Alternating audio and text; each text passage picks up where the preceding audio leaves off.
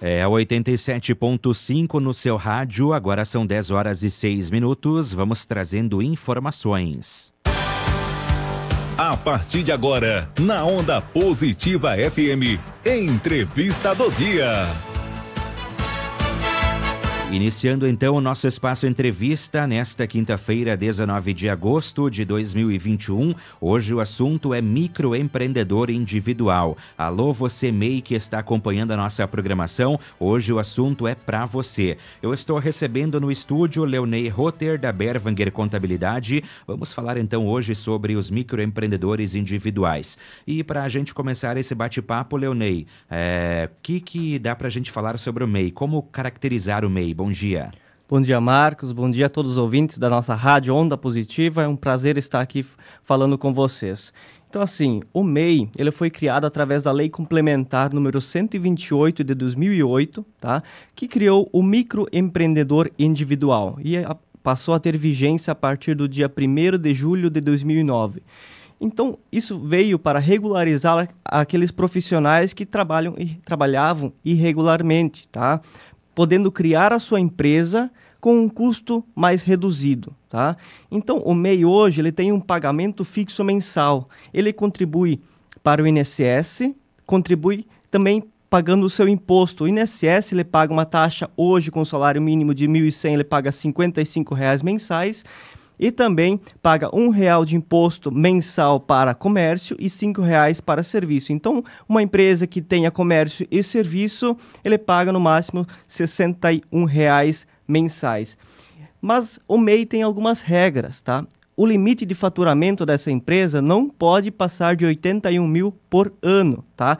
Então isso dá um pouco mais de 6, 6 mil e meio por mês. Então é muito importante observar isto, porque a Receita Estadual está aplicando malhas para empresas que estão faturando mais que isso, tá? Empresas que estão se aproveitando desta, deste benefício de pagar uma taxa menor uh, mensal para poder manter a empresa, uh, sonegando o faturamento, tá? Então é importante respeitar este limite de faturamento.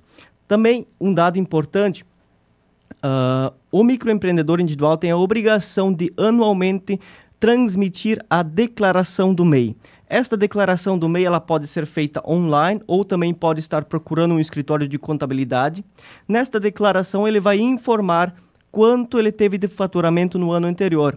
Esta declaração deve ser feita de janeiro até 31 de maio de todos os anos. Caso não fizer esta declaração, gera multa, tá? Então, para evitar problemas com negativação e tal, é importante manter em dia a declaração do MEI. E também faço uma ressalva para pagar aquela taxa fixa mensal que eu comentei no início, de 60 reais ou 61 para alguns, tá? Ou 56 para outros. Isso depende das atividades que tem. É importante manter em dia esse pagamento, tá? Uh, acontece às vezes onde a empresa uh, deixa a empre o, o, empreendedor deixa a empresa inativa, tá? Uh, não trabalhando mais com ela e não fecha o CNPJ.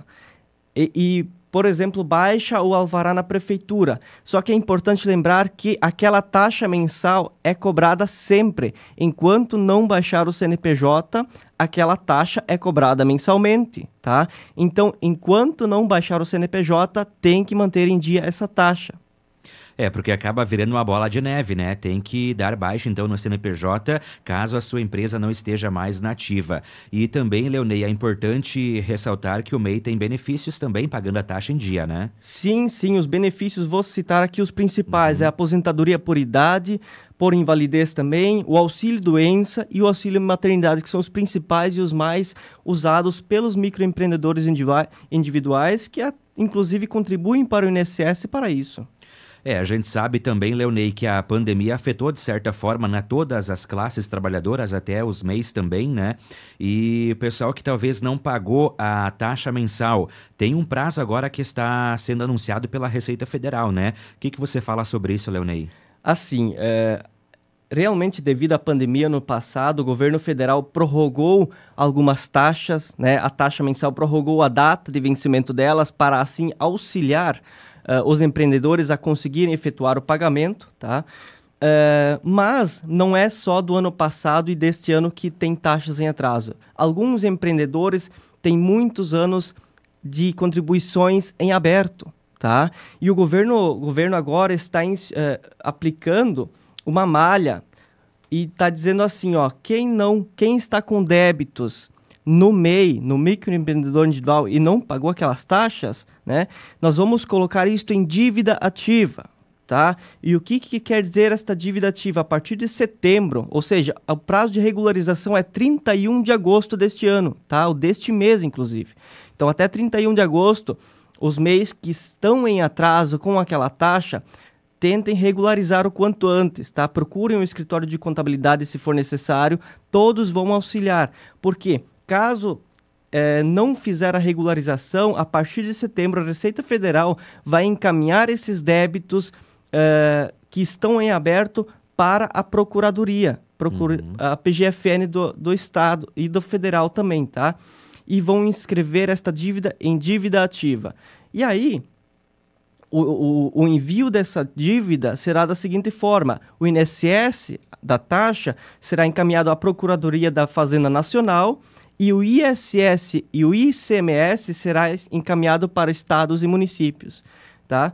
E atenção, a partir do início da, da inscrição na dívida ativa, o recolhimento do INSS deverá ser, deverá ser regularizado na página da Procuradoria. Tá? E ali entra o serviço dos escritórios de contabilidade. A gente entende que possivelmente o MEI não vá conseguir depois regularizar isto. Tá? Então nós estamos à disposição para regularizar, ajudar a regularizar isto. De que forma? Fazendo no mínimo um parcelamento tá? para que esta cobrança não venha a causar uh, futuros, uh, com, futuras complicações, inclusive no CPF deste microempreendedor individual. É, e quem não regularizar além da cobrança pode também correr o risco de perder o CNPJ, né? Sim, sim. É, eu vou citar alguns dos principais uh, riscos que uhum. a empresa vai, vai ter caso não regularizar. Vai perder a qualidade de segurado de INSS, tá? é, ter seu CNPJ cancelado, não poder mais trabalhar com ele, ser excluído do regime de Simples Nacional e nos estados e municípios e também federal, tá? E isso é um ponto importante, ser excluído do regime do Nacional, você vai automaticamente para outro regime tributário. E aí começa toda aquela função de precisar pagar contador mensalmente, regularizar as declarações acessórias, tá? Então, é importante regularizar antes. E também um ponto importante de um risco é ter dificuldade na obtenção de financiamentos e empréstimos, tá? Então isso vai gerando, que nem você falou, Marcos, uma bola de neve e vai acabar complicando as suas ações financeiras durante a sua vida. Tá? Então é importante a gente estar tá no dia 19 hoje, temos ainda 11 dias até o dia 31, 12 dias, é importante usar esse tempo, procurar o seu escritório de contabilidade de confiança. Nós temos cinco escritórios aqui em Itapiranga, todos vão atender vocês, né? E, e regularizar o quanto antes, para não ter o débito inscrito em dívida ativa. Ok, Leonei Rotter, da Berwanger Contabilidade, participando conosco do Espaço Entrevista nesta quinta-feira, trazendo essas informações muito importantes e que precisam atenção dos meios dos microempreendedores individuais. Valeu, Leonei, obrigado pela participação. Obrigado pela oportunidade, Marcos, sempre à disposição. Agora 10 horas e 15 minutos, este foi então o nosso Espaço Entrevista nesta quinta-feira, 19 de agosto.